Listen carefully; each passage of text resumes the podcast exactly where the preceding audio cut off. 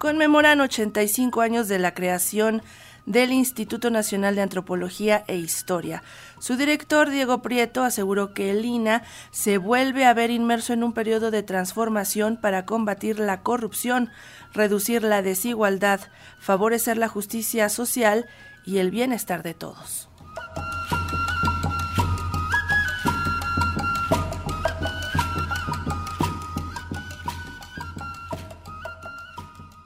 A 85 años de la creación del Instituto Nacional de Antropología e Historia, este logró sortear el periodo neoliberal y se encuentra fortalecido para realizar su labor, aseguró el director de la institución, Diego Prieto.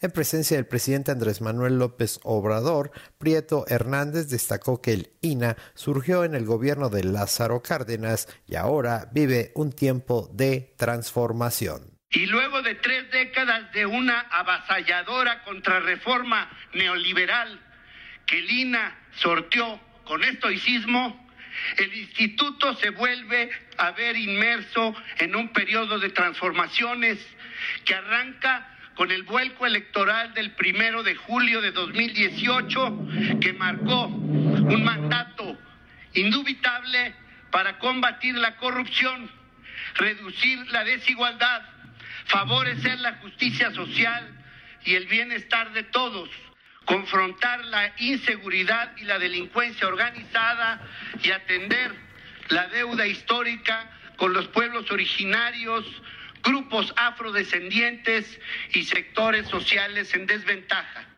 Por su parte, la investigadora y lingüista Susana Cuevas manifestó su inconformidad porque se han limitado las horas de trabajo de campo, lo cual es un problema en el desarrollo de los proyectos en el instituto. Sabíamos que tendríamos que pasar varias semanas o meses en el campo para recuperar la información necesaria, para cumplir con las metas planteadas en los proyectos. Desafortunadamente la administración también ha cambiado, pero en este caso no para mejorar, sino por el contrario para limitar la conducción de proyectos, por ejemplo, la restricción de días de trabajo de campo ahora a solo siete días. Nuestra institución en estos 85 años y tres días ha crecido y ha cambiado, a veces para mejorar, otras no tanto. Para Radio Educación, Carlos Calzada.